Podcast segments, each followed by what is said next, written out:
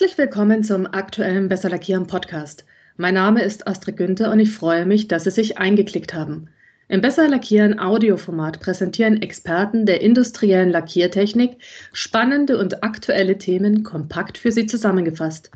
Nutzen Sie beispielsweise den Weg zur Arbeit, um sich über Fachthemen der Oberflächentechnik zu informieren. Der heutige Podcast widmet sich dem Thema der Vorbehandlung metallischer Substrate. Im Fokus steht dabei die nasschemische Vorbehandlung. Falls Sie sich auch für die trockene Variante, das Strahlen, interessieren, empfehle ich Ihnen den ersten Teil dieses Doppelpodcasts zur Vorbehandlung, der sich mit dem Strahlen mechanischer Werkstücke beschäftigt, anzuhören. Sie finden diesen unter www.besserlackieren.de slash podcast. Auch in diesem Podcast-Teil freue ich mich, dass Herr Ernst Hermann Timmermann, der Geschäftsführer der Deutschen Forschungsgesellschaft für Oberflächenbehandlung e.V., kurz DFO, sein Fachwissen beisteuert. Hallo, Herr Timmermann, schön, dass Sie wieder dabei sind. Ja, hallo, Frau Günther. Schön, dass Sie mich eingeladen haben. Immer wieder gerne. Bevor wir starten, noch ein paar Worte zu Herrn Timmermann. Nach dem Studium der Chemie und Technologie der Beschichtungsstoffe arbeitete er zunächst als Lackierereileiter. Seit 1991 ist er bei der DFO, seit 2008 dort als Geschäftsführer tätig. Zimmermann betreut Fachausschüsse, Arbeitskreise, leitet Forschungsprojekte und Fachlehrgänge, berät industrielle Lackierbetriebe und agiert als Sachverständiger bzw. Gutachter für Lackierungen. Herr Zimmermann, im letzten Podcast haben wir das Strahlen betrachtet. Jetzt geht es um die nasschemische Vorbehandlung. Hier gilt es ebenfalls, dass ohne eine ausreichende Vorbehandlung keine ausreichende Haftfestigkeit einer Beschichtung erreicht werden kann. Was ist dafür der Grund? Ja, also in Podcast Nummer 4, da ging es um das Thema äh, Beschichtung verzinkter Untergründe, bin ich ja schon mal auf das Thema Haftfestigkeit eingegangen und habe da erzählt, dass sich im Bereich weniger Nanometer abspielt und wenn ein Beschichter irgendwas beschichtet, dann beschichtet das nicht im Nanometerbereich, sondern im Mikrometerbereich. Wir sprechen etwa über zwei, drei Nanometer. Ein Mikrometer hat 1000 Nanometer und dann kann man sich schon ungefähr vorstellen, was da passiert, weil die Auflösung des menschlichen Auges, die liegt so ungefähr bei einem Mikrometer. Das heißt, wenn ich was sehe, dann ist es garantiert zu spät. Hm? Mhm. Und das Ganze beginnt eigentlich schon beim Entfettungsprozess. Wenn der nicht richtig funktioniert, also die Bauteile nicht richtig entfettet werden, die Verschmutzung nicht entfernt werden kann, dann muss man sich nicht wundern, dass die anschließend aufzubringende Konversionsschicht oder Passivierung, also Eisenphosphatierung, zirkonhaltige Passivierung, mhm. anschließend keinen gescheiten Verbund zu der Werkstückoberfläche hat. Und wenn schon diese Schicht die nicht hat, dann wird anschließend die Beschichtung auch keinen Verbund mehr haben. Ne? Oder die Beschichtung fällt dann halt zusammen mit der Passivierung, mit der Phosphatschicht runter. Mhm. Und löst sich vom Untergrund oder es gibt Korrosionsprobleme und, und, und. Also von daher das Entfetten, das Reinigen vor dem Aufbringen der Konversionsschicht ist die entscheidende Größe. Und wenn die nicht stimmt, muss man sich nicht wundern. Dann hat man ein Problem. und wenn wir jetzt auf die grundsätzliche Aufgabenstellung bei der nasschemischen Vorbehandlung im Speziellen eingehen? Ein Thema, was immer wieder auftritt, ist das Thema, ja, ich sag mal, Flugrostbildung, Korrosion auf der Bauteiloberfläche. Ja, wenn man sich überlegt, was brauche ich für Korrosion, da brauche ich ja relativ wenig. Ich brauche ein bisschen Feuchtigkeit, ich brauche Sauerstoff und dann habe ich im Prinzip schon alles, was ich für die Korrosion brauche. Und wenn noch ein bisschen Säure dazu kommt oder Salz dazu kommt, mhm. in dem Fall habe ich ganz schnell Korrosion. Ja? Und diese Korrosion kann einem auch in einem Vorbehandlungsprozess auftreten. Und die Leute wundern sich und sagen, ich will das Bauteil hier sauber haben, aber es kommt mit Flugrost am anderen Ende heraus. Ungut. Aber wie ich Sie kenne, haben Sie dafür auch ein passendes Beispiel mit einer Lösung dazu. Ja, ja, natürlich. Schöne Beispiele. Folgender Prozess, da gibt es also einen achtstufigen Vorwarnungsprozess und der Beschichter sagt sich, ja, ich will, das war eine Zinkphosphatierung vor, ich will diese Zinkphosphatierung auf irgendwas Schlammarmes, Schlammfreies umstellen. Gibt es da nicht was? Und dann hat der mhm. Vorwarnungshersteller gesagt, überhaupt kein Problem und startet dort mit einer Eisenphosphatierung, die nicht so viel Schlamm produziert, die gleichzeitig Entfettung machen soll. Und danach kommen Spülen, insgesamt drei, zwei Stadtwasserspülen, eine Spüle mit voll entsalztem Wasser, mhm. umgangssprachlich VE-Wasser genannt. Und die sechste Spüle, wo vorher die Zinkphosphatierung drin war, die hat er leer gelassen. Keine gute Idee. Mhm. Warum ist es keine gute Idee? Was passiert denn, wenn jetzt die sechste Zone fehlt? In Anführungsstrichen. Ist, genau. Wir wissen, das Bauteil ist sauer. Ja? Auch wenn ich mhm. eine VE-Spüle habe. Man denkt immer, ja, warum soll denn VE-Wasser sauer sein? Das ist ja neutral. Ne? Das mhm. ist, ist nicht ganz so voll entsalztes Wasser, wie der Name schon sagt, ist voll entsalzt. Ne? Das Wasser möchte aber irgendetwas in sich haben und das Einfachste, was es in sich aufnehmen kann, ist einfach äh, Kohlendioxid. Ne? Kohlendioxid aus der Luft auf und das mhm. bildet halt Kohlensäure. Kohlensäure hat so einen pH-Wert von äh, 5,8 und das reicht zusammen mit dem Sauerstoff. Wasser habe ich jetzt ohnehin da. Wenn ich ja. eine trockene Zone, da trocken ist ja in Anführungsstrichen, wenn ich eine trockene Zone danach habe, äh, zur Ausbildung von Flugrostbildung. Das heißt, das Bauteil kommt rot, Rost raus. Da kommt die Passivierung oben noch drauf und dann fällt das Ganze als Gesamtaufbau herunter. Und man wundert sich. Gibt es ja. denn hierfür vielleicht sogar eine einfache Lösung? Ja, also in dem Fall äh, haben wir dann so als Zwischenlösung, am Ende haben wir dann einen komplett anderen Vorbereitungsprozess dort eingebaut, haben wir den Bädern, den Spülbädern Amine zu geben. Die Amine, was mhm. machen die? Die verschieben den pH-Wert einfach vom sauren in den neutralen Bereich und geben so dem Bauteil einen, ja, temporären Korrosionsschutz. Also das Bauteil zeigt keine Flugrostbildung. Man muss bei der Dosierung ein bisschen darauf aufpassen, dass man nicht mhm. zu viel drauf bringt von dem Amin, also in das Bad reinbringt, weil das ist wie Medikamenten, zu viel ist auch nicht gut. Ja, klar. Ja, ich finde die Beispiele von Ihnen aus der Praxis immer hochspannend. Haben Sie vielleicht noch ein zweites? Ganz, ganz super schönes Beispiel, das mich mehrere Monate meines Lebens gekostet hat. Oh nein. Weil das war, das war eine Anlage, die nicht nur diese Probleme hatte, war Hört sich erstmal simpel an. Da gibt es also eine Vorbehandlungsanlage, eine Lackieranlage, die ist als Durchlaufanlage konzipiert. Der mhm. Vorbehandlungsprozess war zum aktuellen Zeitpunkt ein Prozess, der bestand aus einer kombinierten zirconiumhaltigen Passivierung und vorherigen Entfettung. Alles in einem Bad, das geht, keine Probleme und man wusste, fünf Minuten dauert dieser Vorbehandlungsprozess. Dann hat der Vorbehandlungshersteller gesagt, okay, der neue Prozess ist eine Taktanlage, die Takte sind drei Minuten, also machen wir zwei Takte für okay. diesen Vorbehandlungsprozess. Das sind in sechs Minuten, haben wir noch ein bisschen Luft drin, ist eine tolle Geschichte. Und ja, dann ist das passiert, was passieren muss. Es kam zur Flugrostbildung. Aus dem gleichen Grund, mhm. weil die Flugrostbildung bei dem vorherigen Beispiel kam. Bauteil hat eine saure Oberfläche. Wenn Sie einen Taktprozess haben, müssen Sie zwischen den einzelnen Takten eine Abtropfzeit haben. Das heißt, das Bauteil muss abtropfen und beim Abtropfen trocknet es an und wenn Sie irgendwie einen Anlagenstillstand minimalster Art haben, dann kommen Sie in einen Bereich, wo Sie ganz schnell Flugrostbildung kommen. Oh Gott. Ja, was haben wir denn? Oder auch nicht. Genau, was man denn gemacht hat, man hat versucht, äh, das Ganze irgendwie hinzukriegen mit allen möglichen Methoden und hat es aber nicht wirklich hinbekommen. Man hat ihnen auch äh, diesen Bädern Amine zugegeben. Das war mhm. auch keine gute Idee. Werde ich gleich darauf kommen, was da denn noch passieren kann. Am Ende haben wir den Prozess komplett umgestellt. Das ist jetzt ein rein mild-alkalischer Vorbehandlungsprozess und der hat am Ende eine spezielle Passivierung, die nicht im sauren Bereich, sondern im ja, neutralen Bereich liegt. Und so habe ich an keiner Stelle im Prozess irgendwo eine saure Prozessstufe. Flugrostbildung ist damit ausgeschlossen. Mhm.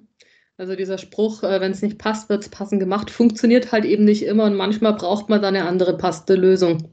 Wenn wir uns jetzt im Speziellen im Vorbehandlungsschritt der Passivierung zuwenden, was sind denn hier die Eckpunkte, die Anwender im Auge behalten sollten? Genau, also diese zirconiumhaltigen Passivierung oder titanhaltigen Passivierung, die eine relativ weite Verbreitung haben, die werden als schlammfrei und als energiearm eingestuft. Warum?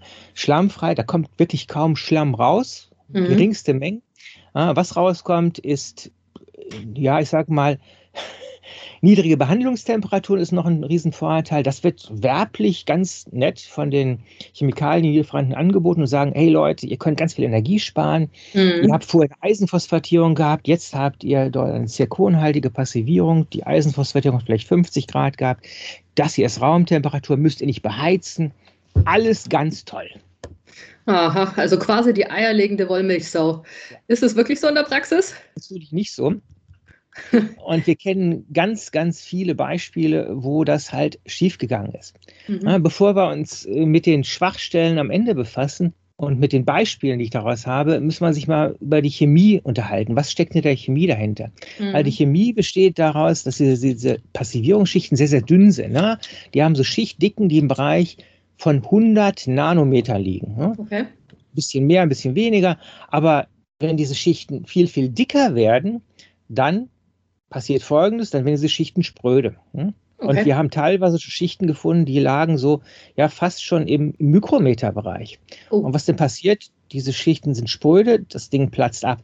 Das Ganze wird gesteuert im Prinzip über drei Dinge. Einmal über die Konzentration im Bad, über die mhm. Behandlungszeit mhm. und ja auch über die Temperatur im Bad. Ne? Okay. Das sind die drei, drei Steuergrößen, die ich dort habe, weil diese Schichten wachsen kontinuierlich weiter. Das heißt, wenn ich weniger an Konzentration drin habe, wächst die Schicht weniger. Mhm. Wenn ich weniger Behandlungszeit habe, wächst die Schicht weniger. Und wenn die Temperatur Raumtemperatur ist, mache ich mir auch keine Probleme. Mhm. Bloß wenn die Schichten dicker werden und die Konzentration ansteigt, aus welchen Gründen auch immer, dann gibt es massive Probleme.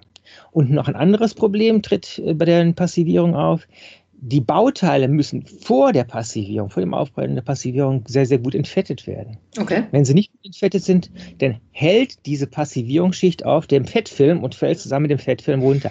Wenn okay. ich eine Eisenphosphatierung habe, ich eine Eisenphosphatierung teilweise noch Tensil drin und ich habe die Temperatur, Wie? mit der ich noch Entfettungswirkung hervorrufen kann, das habe ja. ich bei diesen Passivierungen halt nicht mehr.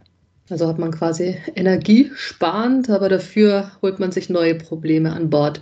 Gehen wir mal alle Parameter durch, gehen wir auf die Schichtdicke. Wie wirkt sich das denn aus? Okay. Also die ersten Anlagen wurden so betrieben, dass man gesagt hat, ja, ich steuere die Konzentration der zirconiumhaltigen Passivierung über den pH-Wert.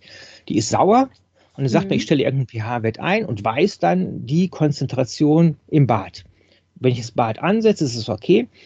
Und jetzt ist Folgendes passiert. Äh, da kenne ich eine Anlage, die hat eine alkalische Entfettung, danach zwei Spülen. Und trotz der guten Spülen, die man dort hatte, hat man Alkalität verschleppt okay. in die Passivierung. Ne? Die pH-Sonde hat gesagt, komme jetzt in den neutralen Bereich, bitte nachdosieren. Mhm. Das hat dazu geführt, dass die Zirconiumkonzentration in dem Bad angestiegen ist und viel zu hoch war. Die Folge davon war hohes Schichtigenwachstum. Ja. Hohes Schichtigenwachstum heißt, Schicht ist spröde, Schicht platzt ab. Mhm. Deshalb heute werden äh, solche Bäder typischerweise nicht nur über den pH-Wert gesteuert, sondern man macht auch photometrische Messungen, indem mhm. man den absoluten Gehalt von Zirconium in dem Bad ermittelt. Und dann ist man auch auf der sicheren Seite. Einfach sicher gehen, ganz genau messen mit der passenden Messmethode, dann ist man auch im sicheren Bereich. Welche weiteren Herausforderungen ergeben sich denn hinsichtlich des Passivierungsschrittes? Was ich vorhin schon gesagt habe, ich habe eine relativ niedrige Temperatur in diesen Bädern, Raumtemperatur. Das sind super ideale Nährmedien für Mikroorganismen. Diese Mikroorganismen mm. wachsen da drin und die wachsen nicht nur, sondern die akkumulieren. Das haben wir auch, das ist jetzt gut zehn Jahre her, in einem Projekt festgestellt, äh, festgestellt, ja, die akkumulieren das Zirconium und wenn man dann den pH-Wert reduziert, töte ich diese Mikroorganismen ab und Zirconium okay. wird freigesetzt. Gleiche Problem, zu hohe Konzentration an Zirconium im Bad, zu hohe schichtige Folge, Schicht platzt ab. Mhm, darauf muss man erstmal kommen. Woher stammen denn eigentlich die Mikroorganismen in den Bädern? Ja, also in Großteil der Fälle bilden die sich ja nicht von selbst. Also mhm. es bilden sich keine Mikroorganismen so, sozusagen aus der Ursuppe, sondern sie kommen irgendwo her. Und die Quelle ist in 90 Prozent der Fälle das voll entsalzte Wasser.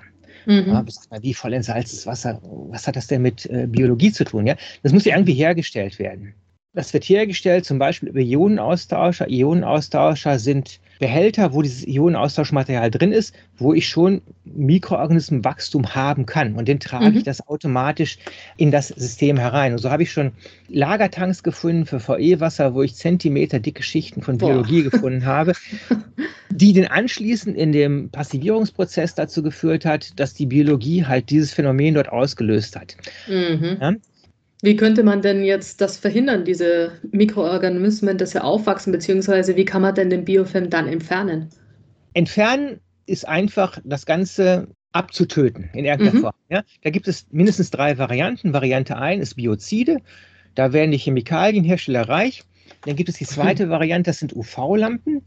Die äh, töten diese Mikroorganismen ab, aber sie erzeugen auch Kadaver. Und der Kadaver mhm. setzt sich typischerweise auf die UV-Lampen drauf. Und ich habe schon UV-Lampen gesehen, die sind halt schwarz. Und wenn die schwarz sind, dann kommt halt kein UV-Licht mehr raus, was die Mikroorganismen abtöten kann. Mhm. Deshalb bin ich ein Fan von sogenannten Ozonanlagen, weil Ozon oxidiert das Ganze auf. Es bildet sich mhm. ja aktiver Sauerstoff, O3, da wird ein O-Atom abgespalten. Das O-Atom zerstört im Prinzip die Biologie und setzt es mhm. um zu Kohlendioxid und Wasser, vielleicht auch noch ein bisschen SO2, wenn da so Proteine drin sind. Ja. Aber es sind alles Produkte, die anschließend nicht wieder Nährböden sein können für neue Mikroorganismen. Mhm. Also Ozon das Mittel der Wahl in diesem Fall. Sie hatten vorher auch noch die Temperatur erwähnt. Das wäre auch noch ein weiterer Parameter, der im Auge behalten werden müsste. So ist das, ja. Also eine chemische Reaktion, das ist eine chemische Reaktion, die ist immer temperaturgesteuert. Ja? Das ist mhm. ein exponentieller Zusammenhang. Also je höher die Temperatur, dann steigt die Abscheidung dieser Schicht nicht linear an, sondern exponentiell. Mhm. Und solche Themen hatten wir jetzt im aktuellen letzten Sommer, der wieder sehr, sehr heiß war. Ja. Da hatten wir Bäder, die teilweise bis 30 oder 40 Grad hatten. Das Boah. Schichtwachstum war so schnell, da konnte man gar nicht so schnell die Konzentration, weil das wäre die Gegenreaktion gewesen, herunternehmen, mhm. dass nicht die Schicht am Ende abgeplatzt wird. Also es geht eigentlich darum, die Konzentration passend einzustellen, egal welche Umgebungsbedingungen hier von außen einwirken. Also bei allen Herausforderungen, die Konzentration muss dauerhaft konstant gehalten werden. Was raten Sie Anwendern hier? Ja, müssen, müssen wir mit einer schönen Geschichte wieder anfangen. Diese schöne Geschichte beginnt. Gerne. Ich bin in einen Beschichtungsbetrieb gerufen worden. Die hatten ein Pulverlackthema. Und da stehe ich vor der Vorbehandlungsanlage. Neben mir steht der Betreiber der Anlage, also der Leiter der Beschichtung. Und ich gucke mir die Vorbehandlung an, sage zu ihm, oh, eine zirkonhaltige Vorbehandlungsanlage. Wie sind Sie damit zufrieden? Ja, sagt er, ja, geht so. Ich sage, wie geht's so? Ist in Ordnung? Ja, ja, das läuft. Ich sage, wer kümmert sich denn um die Anlagen? Da sagt er zu mir, ja, das macht bei uns die Instandhaltung. Mhm. Und äh, ich sage, und wer ist die Instandhaltung? Und wir nennen den Menschen jetzt mal Müller. Hm? Mhm. Und sagt er, das macht der Herr Müller bei uns. Und ich sage, der Müller, ja, der hat heute Urlaub. Und ich sage, und wenn der Müller Urlaub hat, wer vertritt ihn? Ja, der Meier. Und der Meier, der mhm. ist heute krank. Ja, man kann sich vorstellen, an dem Tag wird es ah. nicht wirklich jemanden gegeben haben, der sich um diesen Vorbehandlungsprozess gekümmert hat. Super. Ich habe den Leuten dann diese Geschichte erzählt, was passiert, wenn Konzentrationen zu hoch sind, Schichtwachstum, Schicht platzt ab. Das war freitags nachmittags. Am Montag der Folgewoche klingelt bei mir das Telefon. Am anderen Ende war der Produktionsleiter des Unternehmens und er sagt, mhm. ja, wir haben da so einen Fall von Delamination, da löst sich die Beschichtung Großfläche, so ähnlich wie Sie das beschrieben haben. Ich oh. schicke Ihnen schon mal ein paar Bilder rüber und dann habe ich Bilder geschickt und können sehen, das sah genauso aus. Und ich sage, der Müller, der Müller steht neben mir. Der Müller hat mir ganz genau erklärt, wie er Bäder titriert. Das war ja. von Hause aus ein Schlosser. Mhm. Dem hat irgendjemand erklärt, du nimmst einen Erlenmeyer-Kolben, tust da was rein, rührst das Ganze um und dann kippst du das noch da rein und dann misst du, wie viel du verbrauchst ja. und dann weißt du, was du nachdosieren musst. Mhm. Aber er wusste nicht wirklich, was er da misst. Okay. Und den hat er mir erzählt, ganz stolz erzählt, ja, Herr Timmermann, wissen Sie, und ich habe dann festgestellt, ich brauche pro Tag neuneinhalb Liter von dieser Flüssigkeit. Mhm. Und ich sage, was machen Sie? Ja, die gebe ich dann morgens zu. Dann habe ich nachgefragt, und wenn Sie mhm. einen Tag Urlaub haben, 19 Liter? Ja, okay. Und dann habe ich gesagt, alles klar. Dann habe ich gesagt, Leute, schafft euch eine Dosierpumpe an. Die es für kleines Geld und mit so einer Dosierpumpe, da könnt ihr wirklich kontinuierlich eure 9,5 Liter zugeben pro Tag. Mhm. Und wenn ihr denn noch ein bisschen mehr braucht, dann könnt ihr es anschließend immer noch zugeben. Aber solche Sägezahnkurven zu produzieren, ist keine gute Idee. Nee, es wird ja nicht bloß morgens gebraucht, das Ganze. Wenn wir jetzt uns einem weiteren Thema der Vorbehandlung zuwenden, der Zinkphosphatierung, gibt es hier auch schöne Geschichten aus der Praxis? Ja, natürlich gibt es da auch schöne Beispiele aus der Praxis. Also ein schönes Beispiel ist so ein, so ein, Klassiker, wo wieder jemand nicht unbedingt Zusammenhänge gedacht hat und sich überlegt hat, was kann passieren, wenn das und das passiert. Also Beschichtungsunternehmen beschichtet mit der KTL-Beschichtung Bauteile. Hm? Bisher hatte das Unternehmen ja, ausschließlich Stahl beschichtet und jetzt hatten sie ein neues Produkt im Programm. Das ist ein sogenanntes Bauteil, was eine Galvan-Beschichtung hat. Galvan okay. ist eine Mischung aus Zink und Aluminium hat einen deutlich besseren Korrosionsschutz als eine reine Zinkschicht, als eine reine Verzinkung also. Und mhm. das haben die eingesetzt. Vorbehandelt, Vorbehandlung ganz klassisch, Entfettung, mehrere Spülzone, Aktivierung, eine Zinkphosphatierung, weitere Spülen, KTL-Beschichtung, also ein ganz normaler KTL-Prozess. Ein ganz normaler, da kommt doch noch was, Herr Timmermann. Ja, und dann platzte die Beschichtung ab.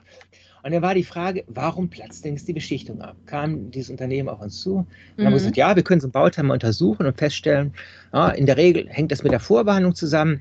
Und dann haben wir das Ganze untersucht Mhm. Und haben wir festgestellt, das ist komisch. Wir finden an der Unterseite der Beschichtung, also nicht auf der Bauteiloberfläche, finden wir die Zinkphosphatschicht. Wir haben das ganze Bauteil auch nochmal entlackt und diese Zinkphosphatschicht, die sah auch sehr, sehr schön ausgebildet aus, aber sie löste sich halt rückstandsfrei vom Substrat.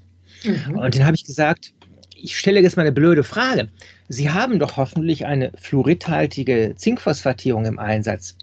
Dann sagt er mir, wieso? Und was steckt hinter dieser Frage? Was steckt in der Frage? Es ist ziemlich simpel. Wenn Sie Aluminium beschichten wollen, mhm. das können Sie mit der Zinkphosphatierung auch äh, sozusagen als Konversionsschicht aufbringen vor der KTL-Beschichtung, dann geht das natürlich schon. Äh, Aluminium ist allerdings ein Badgift oder? und bei diesem Zinkphosphatierprozess wird halt Aluminium in gelöster Form freigesetzt.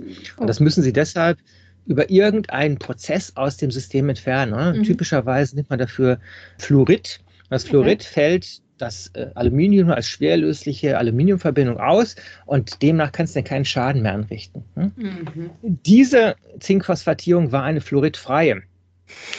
Was mich da ein bisschen gewundert hat, dass da der Vorbehandlungshersteller nicht drauf gekommen ist, weil der hätte es ja auch wissen müssen. Prinzipiell ja. ja. So ist das. Aber deswegen gibt es ja Sie, Herr Timmermann. Sehr gut. Wir haben es auch jetzt schon wieder geschafft. Ging schnell vorbei, hat wieder wirklich Spaß gemacht. Vielen Dank, dass Sie Ihren reichen Erfahrungsschatz mit unseren Zuhörern geteilt haben, Herr Timmermann. Mir verbleibt jetzt nur noch, mich wieder fürs Anklicken und Zuhören zu bedanken und Sie nochmals auf Teil 1 des Vorbehandlungspodcastes zum Thema Strahlen hinzuweisen. Sie finden diesen und viele weitere Podcasts zur industriellen Lackiertechnik unter www.besserlackieren.de slash podcast. Schalten Sie auch nächstes Mal wieder ein, wenn der Besser Lackieren Podcast neue Fachthemen aus der industriellen Lackiertechnik für Sie bereitstellt.